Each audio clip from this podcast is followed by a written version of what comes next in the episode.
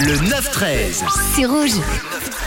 Et chaque jour à 10h40, on s'intéresse aux expressions et on les décrypte ensemble sur Rouge avec pour aujourd'hui l'expression sans mêler les pinceaux. Alors ça signifie rater la réalisation d'une tâche, difficile euh, de s'embrouiller. Voilà en gros ce que nous informe le dictionnaire, mais d'où vient cette expression?